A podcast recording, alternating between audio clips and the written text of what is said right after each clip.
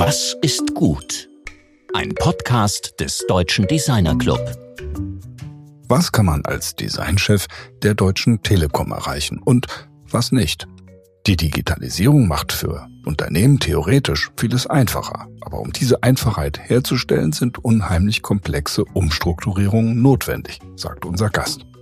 Aber mal abgesehen davon, wie steht es dabei um die Vermenschlichung von Technik? Was bedeutet Humanizing Technology?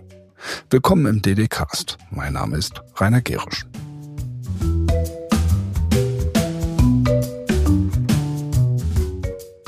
Letzte Woche sprachen wir mit Andreas Muxel und Daniel Rothaug von der Hochschule Augsburg über neue Berufsfelder. Berufe an der Schnittstelle von Ingenieurwissenschaften und Design, insbesondere über Creative Engineering, einen neuen Studiengang, den die beiden in Augsburg an den Start gebracht haben. Heute bleiben wir an der Schnittstelle von Design und Technologie. Philipp Thesen, unser heutiger Studiogast, zählt zu den Vordenkern für die Führung von strategischem Design in der digitalen Transformation. Zwei Begriffe, über die wir heute reden werden. Philipp ist Professor für Mensch-System-Interaktion an der Hochschule Darmstadt. Dort forscht er mit seinen StudentInnen an der Schnittstelle von Design und digitalen Technologien. Er ist aber kein Theoretiker im Elfenbeinturm. Er macht das alles auf einem wirklich beachtlichen professionellen Hintergrund. Er leitet nämlich zugleich eine strategische Beratungsfirma und er war nach Stationen in internationalen Agenturen Designchef der Deutschen Telekom. Dort war er sehr erfolgreich für die Gestaltung aller Produkte und digitalen Dienste sowie die Designstrategie des Konzerns verantwortlich in mehr als 20 Ländern. Freut euch also nun auf das Gespräch mit einem, der die Welt der Technologie und des Design, besonders die Schnittstelle zwischen diesen beiden Welten in und auswendig kennt. Heute sind wir hier im Studio zusammen mit Philipp Thesen. Ich freue mich wirklich sehr, dass es endlich, muss ich sagen, geklappt hat. Hallo Philipp. Hallo Georg. Ich glaube, wir haben das ein Jahr lang oder so vorbereitet und jetzt klappt es endlich. Wir steigen mal mit dem Thema ein, das nicht besonders nett klingt, aber sehr wichtig ist, nämlich mit der Ohnmacht der Designerinnen. Reden wir mal über die Ohnmacht der Designerinnen angesichts der massiven Transformation. Wir befinden uns ja in einer gewaltigen Transformation. Also im Grunde kann man sagen, dass wir jetzt erst so richtig verstehen, was Bruce Moore mit seinem Buch Massive Change 2004 gemeint hat. Was ist das für eine Transformation, Philipp? Ja, interessanter Einstieg. Ähm also wir erleben, glaube ich, Transformationen auf ganz unterschiedlichen Ebenen. Also zuallererst auf der ähm, technologischen Ebene. Also ich glaube, dass sich unsere Umwelt in den letzten, sagen wir, 15 Jahren äh, stärker verändert hat als in den 35 Jahren davor. Und ähm, diese massiven technologischen Veränderungen greifen inzwischen eben so massiv in ähm, das Leben der Menschen ein, dass sich daraus eben auch ganz viele andere äh, Veränderungen ergeben. Also zum einen die Veränderung der Wirtschaft, die Veränderung der Arbeitswelt, ähm, die, ähm, die Rolle von Design im Unternehmen und in der Wirtschaft und letztendlich das gesamte Zusammenleben der Menschheit. Also wir sind wirklich, ähm, ich möchte so dieses, diesen Begriff der äh, Schwelle zur vierten Revolution nicht überstrapazieren, aber ich glaube, dass die, die Veränderungen, die wir im Moment erleben, ähm, wirklich historisch sind. Wenn wir jetzt von der Ohnmacht nochmal auf den Begriff zurück, die Etymologie des Begriffs, also keine Macht zu haben. Also wieso fühlen sich Designerinnen denn ohnmächtig? Ich weiß gar nicht, ob die Designer sich alle ohnmächtig fühlen. Ähm, die Frage ist ja, ähm, also was ist der Kontext oder was ist der Grund für die Ohnmacht? Ähm, ich glaube, was eine Ambivalenz unserer Disziplin ist, ist, dass ähm, wir eine ähm, große Differenz zwischen ähm, Befähigung und Ermächtigung haben. Das ist, glaube ich, das, was viele Designer umtreibt und wovon viele Designer ähm, sich gestört fühlen oder worunter sie leiden. Ähm, ich glaube, das Design ist eine Disziplin, die ähm, ganz viel bereithält, um eben diesen großen Transformationsprozessen und Veränderungen, denen die Welt im Moment äh, gegenübersteht, zu lösen. Und ich glaube, es ist auch kein Zufall, dass in Davos und in vielen Zeitschriften insbesondere oder, oder Literatur in, der, äh, in den Wirtschaftswissenschaften davon gesprochen wird, dass Kreativität eine der wichtigsten Ressourcen für die Bewältigung dieser Herausforderung ist. Und gleichzeitig ähm, die Designer, die eben ähm, oft das Handwerkszeug oder auch das Denkwerkzeug dazu haben, äh, sich in den großen Organisationen nicht bemächtigt fühlen, ihre Fähigkeiten da auszuperformen. Das ist ja auch eine aktive äh, Handlung sozusagen der Unternehmensleitung. Also du sprichst jetzt von Befähigung und Ermächtigung. Also mhm. Befähigung, einfach dieses unglaubliche Wissen, was DesignerInnen anhäufen im Laufe ihrer Ausbildung, aber auch schon im Laufe der ersten Berufsjahre. Sie kommen dann aber eben durch diese gläserne Decke äh, der Bereichsleitung, sage ich mal, nicht durch in die Vorstände. Und das ist ja genau der Ort, an dem eben auch dann Macht verteilt wird. Und aber wieso? Woran liegt das? Also wieso wird dieser so wichtige Disziplin, diese Querschnittsdisziplin, nur in ganz wenigen Fällen, also Jonathan Ive war ja Vorstand von Apple, aber das ist ja eine absolute Ausnahme. Wieso wird es nur in ganz wenigen Fällen erkannt? Ja, also interessanterweise äh, wird es oft dann erkannt, wenn äh, Unternehmensleitung gleich Unternehmenseigentümer ist. Also das ist, glaube ich, bei Johnny Ive auch echt ein Thema und das hatten wir auch in der Konstellation von Erwin Braun und Dieter Rahms.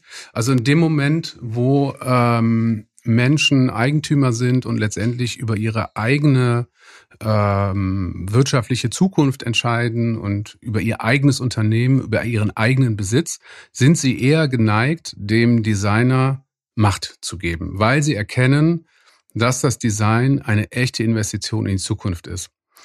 Und es gibt ja seit den frühen Nullerjahren jede Menge Studien äh, rund um das Thema Design Management und Design Leadership, die immer wieder zeigen, wie langfristig letztendlich das Investment in Gestaltung ist.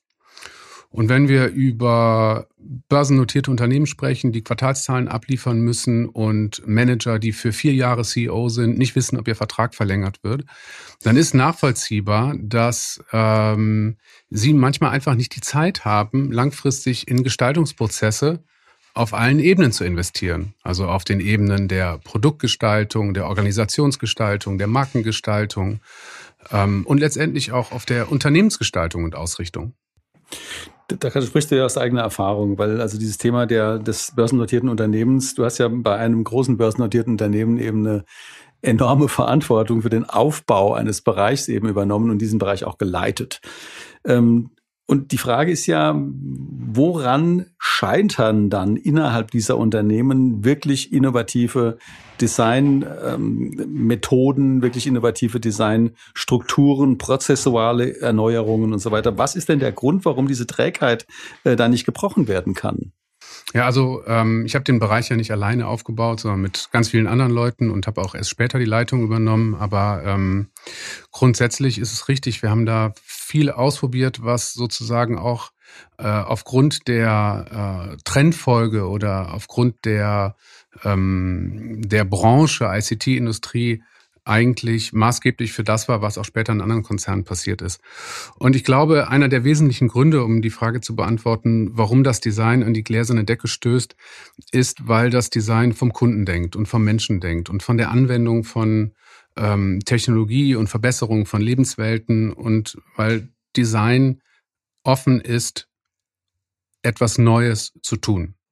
Und es gibt ja sehr schöne Studien aus England, die besagen, dass ähm, das Unbewusste der Organisation Kreativität töten will. Und das kann man auch verstehen, weil Manager darauf geprimed sind, Ziele zu erreichen und dafür werden sie incentiviert. Also das berühmte Dreieck aus Qualität, Zeit und Budget. Das heißt, das Bestreben des, des Großteils der Organisation besteht darin, zu kontrollieren und ein Ergebnis in einem vorgegebenen Zeitrahmen mit einem vorgegebenen Budget zu erreichen. Das Letzte, was diese Leute gebrauchen können, ist ein ergebnisoffener Prozess.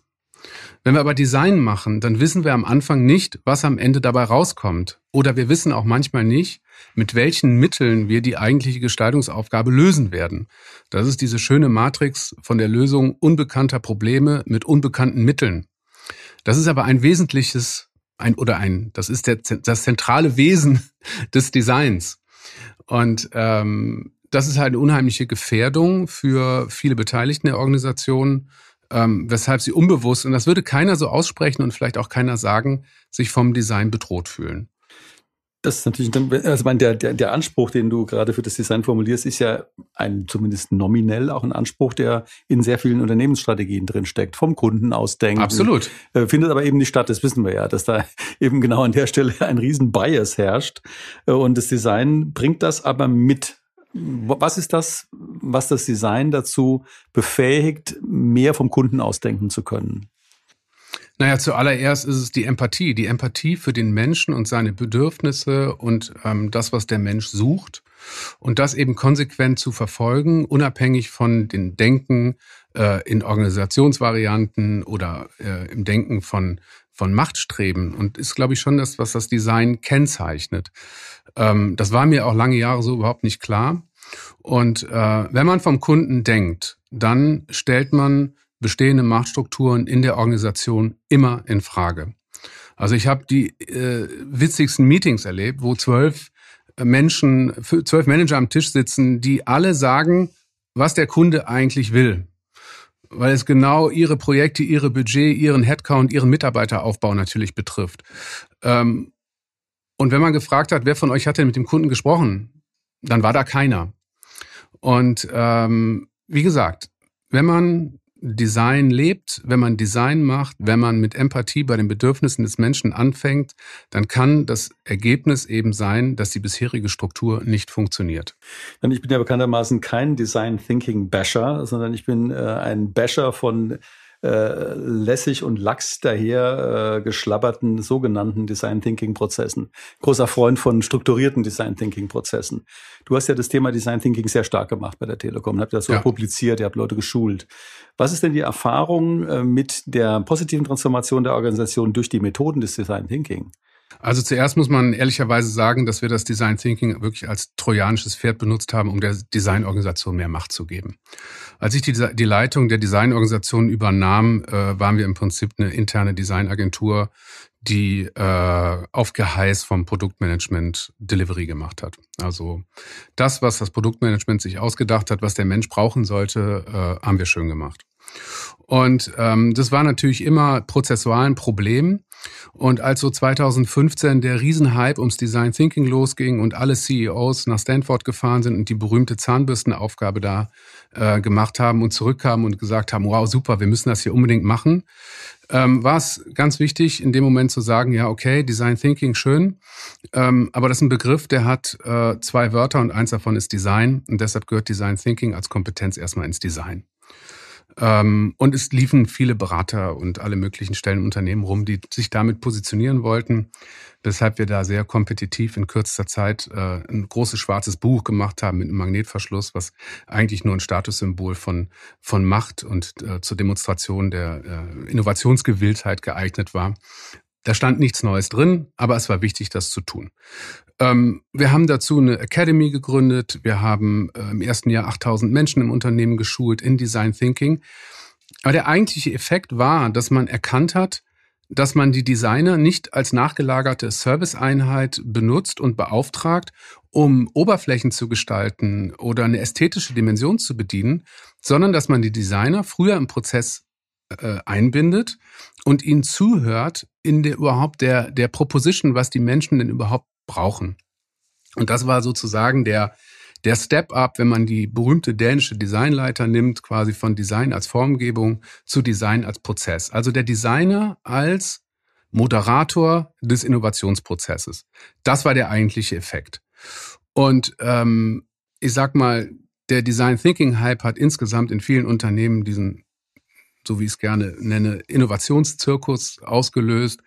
Da wurden Meetings gemacht, da wurden Räume eingerichtet, New Work, bunte Bälle, gute Laune, Post-its. Äh, die ganzen Lego-Modelle, die entstanden sind, dafür kann man Hangars anmieten als Friedhöfe der nicht realisierten äh, Ideen. Ähm, aber grundsätzlich, und das ist schon ein Effekt, ist klar geworden, dass Design auch ein inhaltliches Thema ist und nicht nur ein Thema der Formgebung. Das ist ein sehr wichtiger Punkt. Also mir geht es jetzt nicht um die Ehrenrettung des Design Thinking dabei, sondern einfach nochmal den, Be ja, aber den Begriff einfach nochmal äh, äh, dahin zu stellen, wo er hingehört. Und du hast es eben sehr gut beschrieben. Äh, er hat dabei geholfen, klarzumachen, welche Rolle Design in Unternehmen spielt. Und wenn allein nur das erreicht worden wäre, ja. wäre dieser ganze Hype gut gewesen. Wobei ich eben auch methodisch durchaus noch an dieses Verfahren glaube. Ich, ich habe auch nichts dagegen. Ne? Es ist nur, ähm, ich habe mal eine Studierende im ersten Semester gehabt und die hat ganz brav gearbeitet und am Ende habe ich ihr keine Eins gegeben, weil das Ergebnis einfach nicht geil war. Und äh, dann hat sie mich gefragt, ja, warum ist denn das so? Weil Design so nicht funktioniert. Vom, all, vom alles richtig machen, vom Listen abhaken ist noch kein gutes Design entstanden. Und deshalb ist auch die Methode an sich äh, nicht dafür geeignet, daran zu glauben, dass es automatisch zu guten Ergebnissen führt. Man muss halt immer noch Designer sein.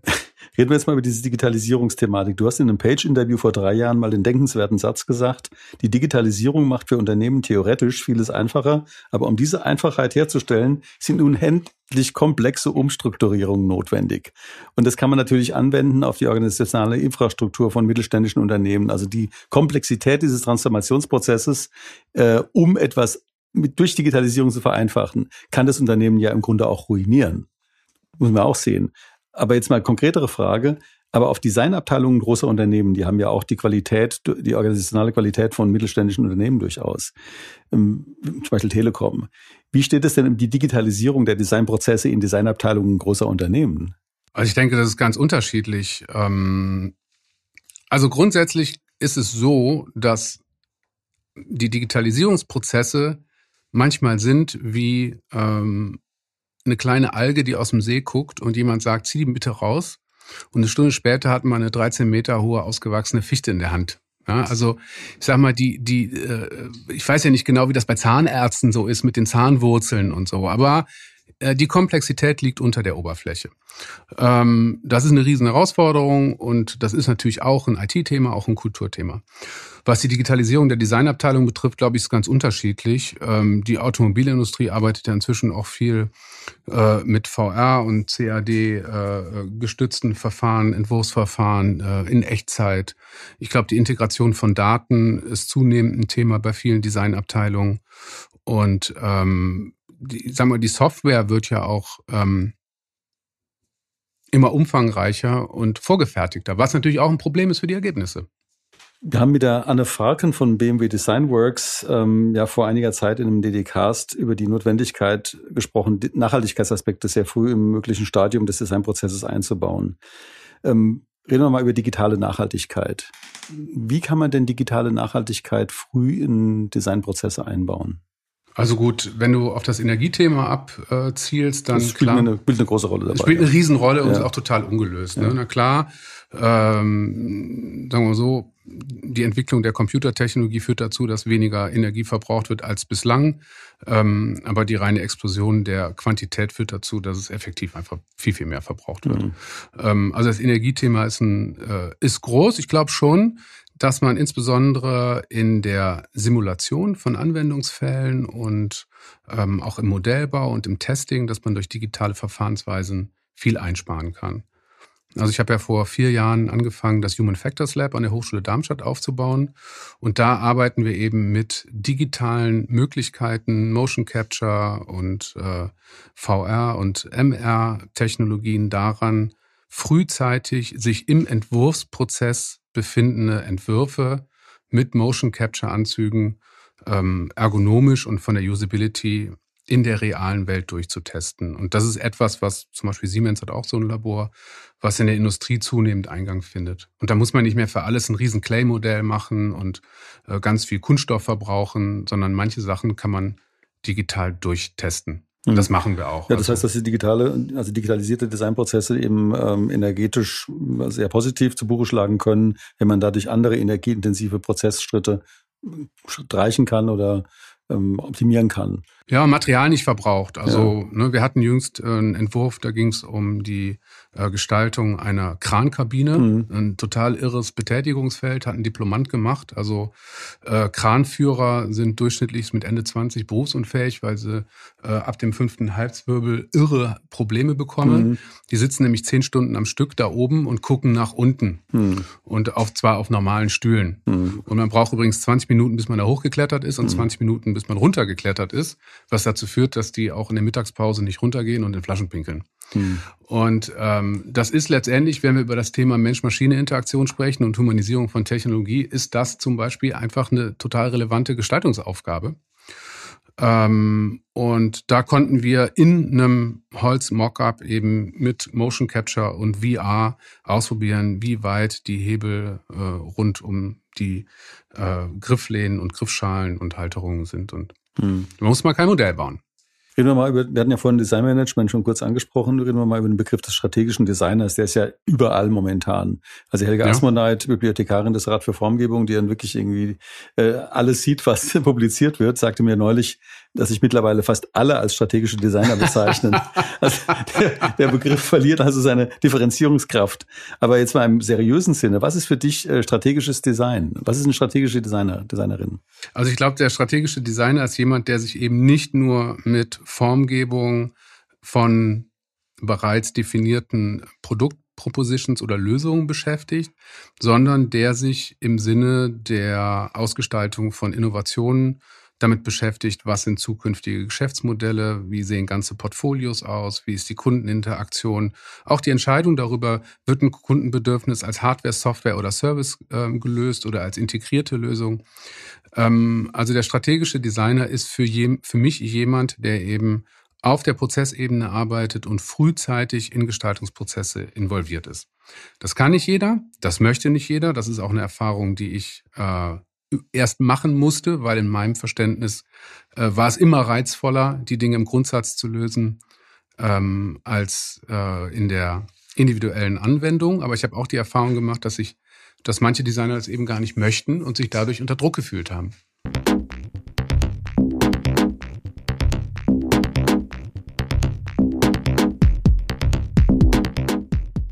Wir haben heute einen kleinen Hinweis in eigener Sache.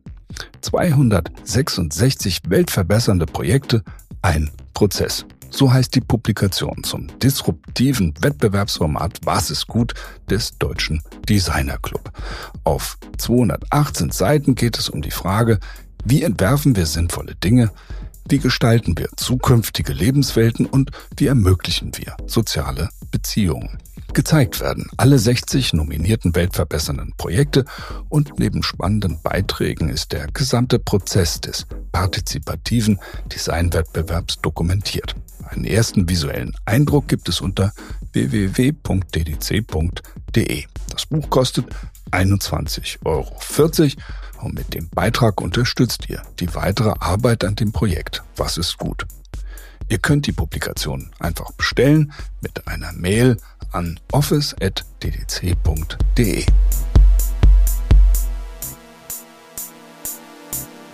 Was ist denn das, was du ähm, jetzt mal bei der Telekom, und dann nochmal ganz kurz darauf zurückzukommen, was du da gerne sozusagen erreicht hättest?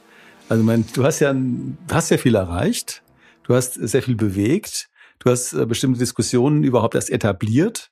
Äh, du hast auch dieses Humanizing Technology Thema ganz stark gemacht. Ähm, jetzt muss man natürlich fragen, also jemand mit deiner Energie oder mit deinen Potenzialen will natürlich nicht unbedingt ähm, sozusagen mitten im Prozess äh, sagen, okay, dann gehe ich jetzt mal raus, ich äh, orientiere mich jetzt irgendwie um oder so, sondern will eigentlich etwas durchsetzen. Was ist eigentlich das? Das hat ja, haben ja alle mitbekommen. Du bist ja wirklich auch keine, äh, kein, kein Mensch, der in der, in der Verborgenheit arbeitet, du bist eine Person des öffentlichen Lebens. Was hattest du denn da vor? Oder was hattet ihr da vor? Du hast vorhin vom Team gesprochen, klar, das wäre jetzt vielleicht ein bisschen zu stark auf dich reduziert. Also ähm, ich glaube, um die Frage nach dem Antrieb zu beantworten, ich denke, es ist für jeden Designer ein ähm, Traum oder eine Idee, Lebenswirklichkeit für Millionen von Menschen zu gestalten und besser zu machen. Und wenn wir über ein Unternehmen sprechen, was in Deutschland über 25 Millionen Kunden hat und was wir alle jeden Tag sehen, bedienen, Kontaktpunkte haben, dann kann man davon sprechen, dass es eine absolut reizvolle Aufgabe ist. Ähm, mein Ziel war es, das Design zu entwickeln von internen Dienstleister und von der Gestaltungsrolle von Formgebung hin zu einem wirklich strategischen Instrument, was dazu beiträgt, das gesamte Unternehmen auf den Kunden auszurichten und letztendlich Design in einer ganz, ganz umfassenden Rolle zu führen. Also wirklich auch im Sinne der Unternehmensgestaltung, der Identität, das, was man Desired Futures nennt. Wo geht es hin? Was ist die Strategie des Unternehmens? Und das auch wirklich in voller Radikalität durchdekliniert bis aufs Produkt- und Kundenerlebnis. Wow. Und es bedingt aber, dass die Designer wirklich mitsprechen und dass die Erkenntnisse des Designs und dass die Befähigkeiten, die Befähigung des Designs Einfluss hat und, und wirklich auch Entscheidungen beeinflussen. Und ähm, das ist dann einfach irgendwann die Frage, möchte man das Design haben, so ein bisschen als, als Innovationszoo und möchte man es genießen, dass da junge Leute mit weißen Tonschuhen durch die Lobby von einem DAX-Konzern laufen und Design Thinking machen und auf der Bühne äh, einen, einen schicken Schuh? Oder man würde, möchte man wirklich sagen, okay, wir treffen diese Entscheidung. Wir wir stellen dieses Geschäftsmodell in Frage. Wir wissen, dass die Leute keine Verträge möchten, zum Beispiel. Wir wissen, dass die Leute lieber zum Zahnarzt gehen, als ihr Router-Setup zu Hause zu ändern. Also wir wissen, was Kunden möchten und es challenged unser Geschäftsmodell und es challenged die Art und Weise, wie wir organisiert sind und es challenged es, wie wir äh, die, die Erlöse und Wertströme berechnen und wem wir es zuordnen und wie wir Manager incentivieren. Aber das wirklich in Frage zu stellen und neu zu strukturieren, das ist in seiner Radikalität das Ergebnis, wenn man das Design ernst nimmt und das Design als Führungsinstant in der Organisation implementiert. Das wollte ich machen. Ja, du hast ja auf dem Werben- und Verkaufen-Titel vor fünf Jahren war das schon äh, als man wirklich Cover Boy, wunderbar, wunderbar fotografiert, liegt bei, liegt bei mir auf dem Tisch hier.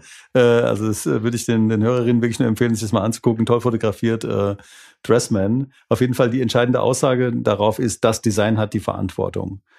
Und äh, das hast du jetzt eben auch auf eine sehr gute Art und Weise illustriert, dieses Verantwortung übernehmen wollen, auch für die für 25 Millionen Nutzer solch eines Unternehmens Verantwortung übernehmen wollen. Und die Frage ist jetzt, nicht alle Designerinnen können, so wie du, diese Verantwortung übernehmen. Wie bringen wir die Leute dahin, auch in der Ausbildung mehr Verantwortung übernehmen zu können, aber auch zu wollen? Das wäre jetzt eine Ausbildungsfrage. Du bist ja selbst auch in der Lehre tätig.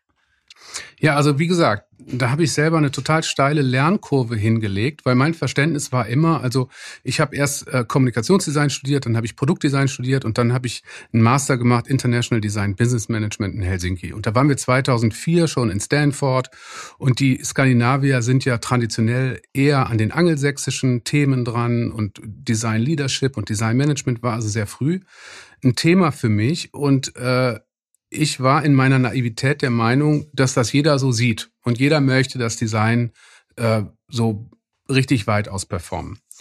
Das ist aber nicht der Fall und das, darum geht es auch nicht. Ich glaube, was man den Leuten schon auch in der Ausbildung klar machen muss, dass es verschiedene Rollen für Designer gibt und dass sie aber gut beraten sind, wenn ihnen klar ist, welche Rolle sie denn ausüben. Oft entsteht ja eine riesige Frustration in den Unternehmen auf Seiten der Designer, dass der Unternehmer oder der Abteilungsleiter oder wer auch immer sie führt und sich von ihnen strategischen Impact erhofft. Und in Wirklichkeit wollen die aber nur UI, UX, Grafikdesign, Produktdesign, Oberflächen, Surface Tension, Aesthetics machen, Styling, was völlig in Ordnung ist. Oder es entsteht eben das Verständnis im Top-Management, die Designer machen es am Ende hübsch und sie verschleißen total kluge Menschen in einer falschen Rolle, die eigentlich wirklich inhaltlich was verbessern möchten. Innovation, Transformation, Unternehmensausrichtung, Portfoliogestaltung, whatsoever. Und die, äh, das Unternehmen kultiviert Strukturen, in denen die am Ende eben die Farbe bestimmen können. Und ich glaube, wenn Leute in der Designausbildung bereits wissen, welche Rollen von, von Design und welche Wertbeiträge von Design es gibt, dann können sie auch mit einer höheren Selbstkongruenz wirksam werden. Weil sie wissen, dafür bin ich da, das möchte ich machen, das sind meine Limite auch. Und da werde ich wirksam. Wir reden ja momentan sehr viel über Zukunftsbilder. Ich meine, jetzt ist gerade vor ein paar Tagen eben von Greta Thunberg dieses Klimabuch erschienen. Es ja. geht ja auch um Thema Zukunftsbilder, äh, Utopien, Dystopien. Ähm, ihr habt mal in einem äh, oder im Text, den du mit jemand anders zusammen verfasst hast, Science Fiction als Inspirationsquelle für Innovation bezeichnet. Und es ist auf der einen Seite eine Binsenweisheit, es ist ja bekannt, dass Star Trek, äh, Romane von Isaac Asimov oder Neil Stephenson oder William Gibson Innovationen angeregt haben. Aber was, an was konkret denkst du, wenn du ein, als Science Fiction, als Anreger von Innovationen denkst? Oder welche Science Fiction Ideen, die dir begegnet sind, scheinen dir wichtig zu sein oder scheinen mitnehmenswert zu sein auf dem Weg in die Zukunft oder könnten möglicherweise Zukunftsbilder generieren, äh, an denen man sich orientieren kann, gerade die jungen Leute. Mhm. Also das genau das Science-Fiction-Thema ist auf eine, auf eine Weise ein alter Hut. Es ist aber trotzdem, wenn man sich damit im Detail beschäftigt, immer wieder überraschend, ähm, wie groß die Parallelen sind. Und wenn wir jetzt über die aktuelle Metaverse-Diskussion nachdenken, dann ist es letztendlich auch ein Science-Fiction-Thema, was äh, über 30 Jahre alt ist. Ähm, ich glaube, dass Science-Fiction äh, oder die Science-Fiction-Analogie ist letztendlich auch ein Ausdruck der Unbeholfenheit und des Wankelmuts zwischen Utopie und Dystopie und wird deshalb so gerne herangezogen. Wenn es positiv ist, dann kann man sagen, naja, das stand da ja schon vor XY Jahren drin. Und äh, gleichzeitig ist es letztendlich auch ein, ein Vehikel, um seine eigenen Zukunftsängste ähm, auf Literatur zu projizieren. In, in eurem Buch The Digital Shift sprichst du ja von Potential Futures oder Many Futures. Also Zukunft im Plural mhm. ist ja eine Art Szenariotechnik auch. Ähm, welche Zukünfte beziehst du denn in deine Reflexionen ein? Denn es gibt ja unendlich viele potenzielle Zukünfte. Also Zukunft ist prinzipiell kontingent, aber welche Zukünfte sind für dich relevant? Wir haben ja mit Harald Welzer äh, in dieser Extra-Ausgabe eben einen Gastreferenten gehabt, der sagt, ich bin eigentlich ein Berufsoptimist, aber momentan verschlägt selbst mir die Sprache. Ähm, welche Zukünfte hast du jetzt für dich, an denen du dich orientierst, wo du sagst, da will ich hingucken, da will ich hingehen? Also ich hoffe einfach, dass ähm, mehr Menschen Zukunft als Gestaltungsaufgabe begreifen und verstehen, dass äh, Zukunftsgestaltung ein partizipativer Prozess ist, an dem alle mitwirken können. Also das, was in der Welt passiert, wird natürlich äh, in, in großen Teilen auch durch Zufälle und Partikularinteressen bestimmt. Aber wir sind handlungsfähig und das kommt zurück zum Anfang des Gesprächs. Also ich glaube, der Mensch ist nicht vollständig ohnmächtig. Und ich glaube, wenn wir abseits von jedem Größenwahn erkennen, dass die Welt, in der wir leben, letztendlich das ähm, Produkt und das Resultat unserer Gestaltungsabsichten und unserer, unseres Gestaltungswillens sind, dann ist uns damit sehr geholfen, auch positiv in die Zukunft zu gucken. Schauen wir mal auf Artificial Intelligence im Bereich der Kreativität. Da hat Holger Volland ja 2018 einen wunderbaren Aufschlag gemacht, ähm, also mit äh, kreative künstliche Intelligenz, diese Slanted-Ausgabe vor einigen Nummern, in der du ja auch einiges beigetragen hast. Wo siehst du denn zurzeit äh, im Design die Haupteinsatzgebiete für künstliche Intelligenz? Also im Moment ähm, ist ja, sagen wir, eine große Dynamik rund um Systeme wie DALI, wo es letztendlich auch um die äh, Vervollständigung oder die, die Generation von Bildwerten, von Pattern, von Gestaltung geht, die, die immer besser wird, was glaube ich auch wirklich ähm, zum Leidwesen bestimmter Ausschnitte der Designszene passiert. Also ich weiß nicht, ob äh, Illustratoren, Fotografen, auch teilweise äh, Sounddesigner darüber so glücklich sind, dass man eben inzwischen maschinell schon so viel automatisieren kann, was äh, Gestaltung betrifft.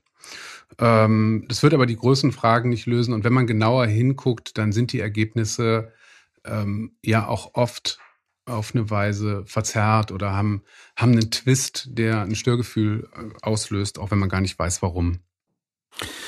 Technikethik, Stichwort.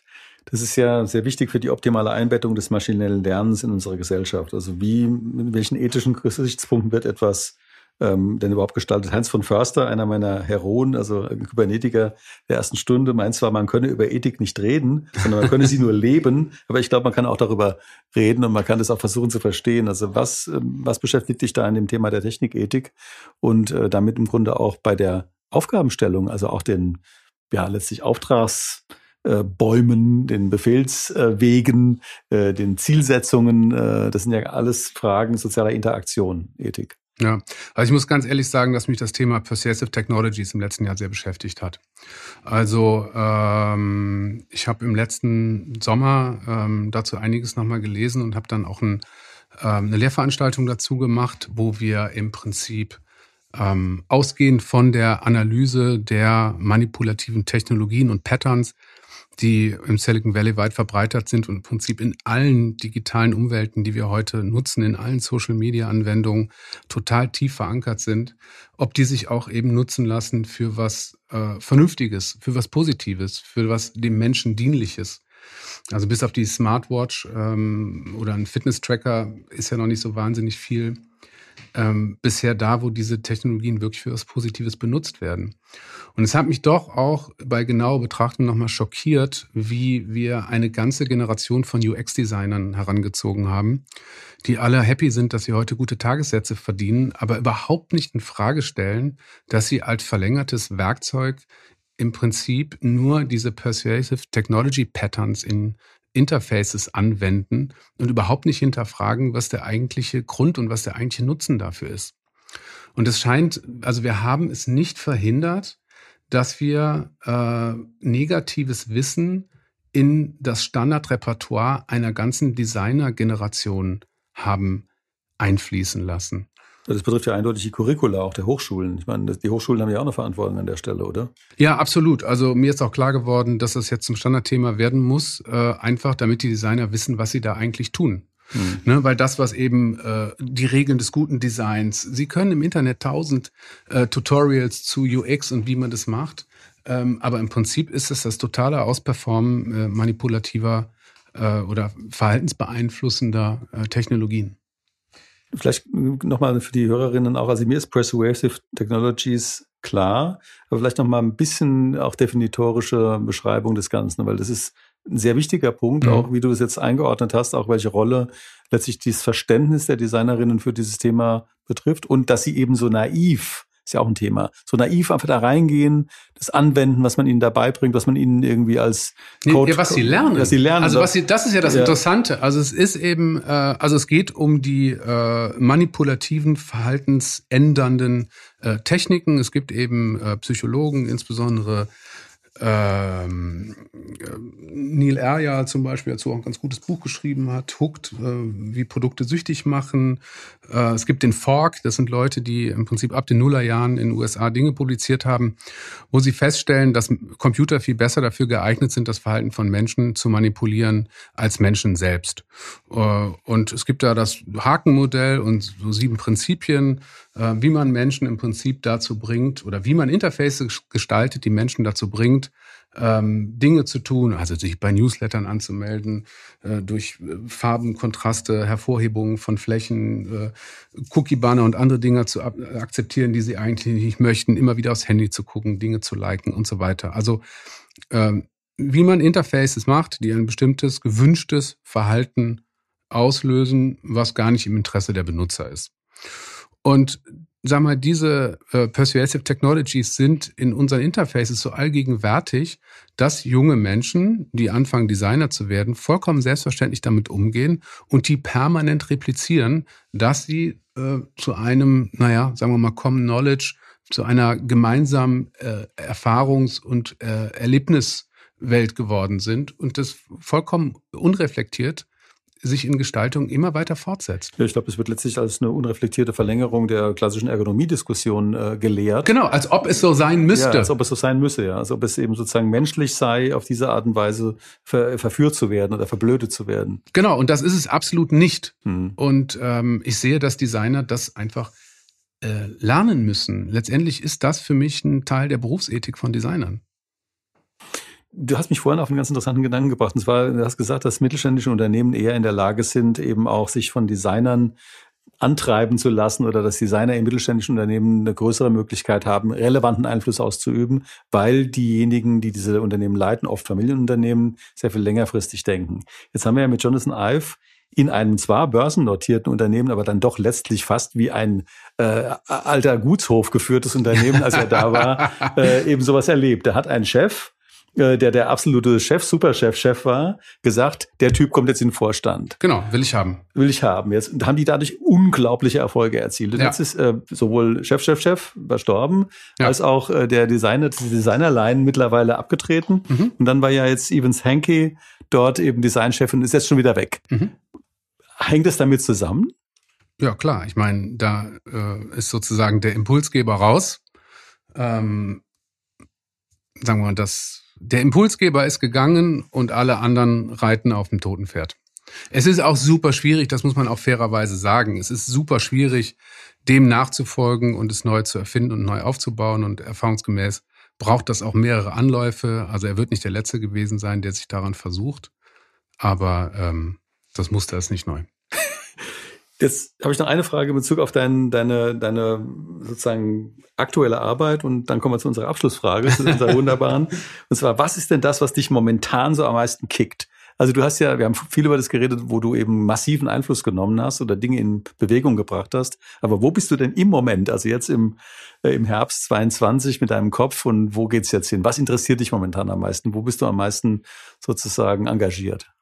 Ja, also ich habe ja eine Professur für Mensch-System-Interaktion in der Hochschule Darmstadt und nebenbei eine Unternehmensberatung, die sich mit der äh, mit dem strategischen Einsatz in der strategischen Implementierung von Design beschäftigt.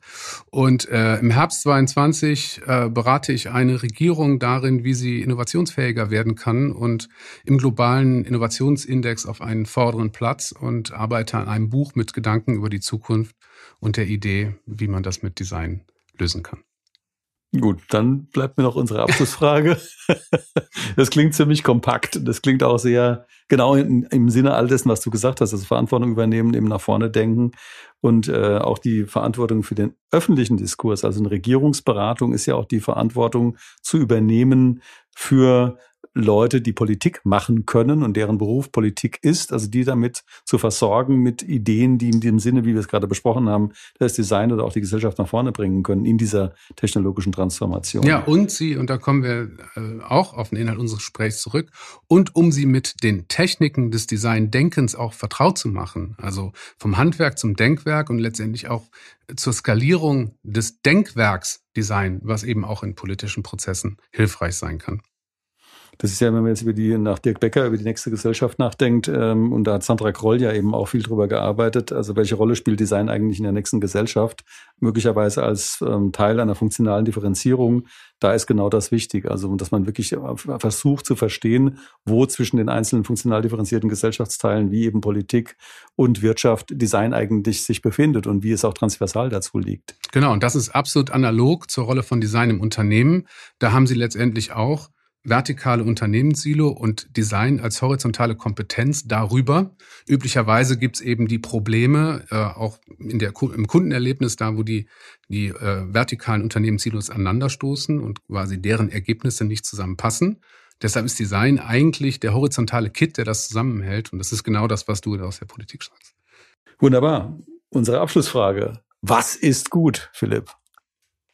Oh wow, auf die hätte ich mich vorbereiten müssen, stimmt's? Ja, du hättest es ahnen können, weil die ganze Folge, die ganze Serie heißt, was ist gut? Du kennst ja einige, wie ich weiß, du kennst ja einige unserer Folgen, aber die Frage kommt einfach immer wieder. Also auch heute kann ich sie dir nicht ersparen. Was ist gut? Es ist gut, wenn das Design dem Menschen dient. Ja, das war Philipp Thesen äh, bei uns hier im Gespräch, im Studio. Ich bin ähm, sehr dankbar, dass es geklappt hat, endlich geklappt hat. Und ich kann mir vorstellen, dass es nicht das letzte Gespräch war, das wir geführt haben. Vielen Dank, dass du da warst. Vielen Dank, dass ich eingeladen wurde. Ja. Das war mein Kollege Georg Christoph Bertsch im Gespräch mit Philipp Thesen. Ich nehme mit, dass wir in diesem zentralen Feld, dem strategischen digitalen Design, erst ganz am Anfang stehen und dass es hier, wie überall, auch um Energiethemen gehen wird. In der nächsten Woche treffen wir die Schwestern Silvia und Antonia Terhede-Brügge aus Berlin. Den beiden ist es gelungen, wovon viele träumen, als Geschwister gemeinsam ein Studio zu eröffnen, Kunden für sich zu begeistern und zahlreiche Preise zu gewinnen.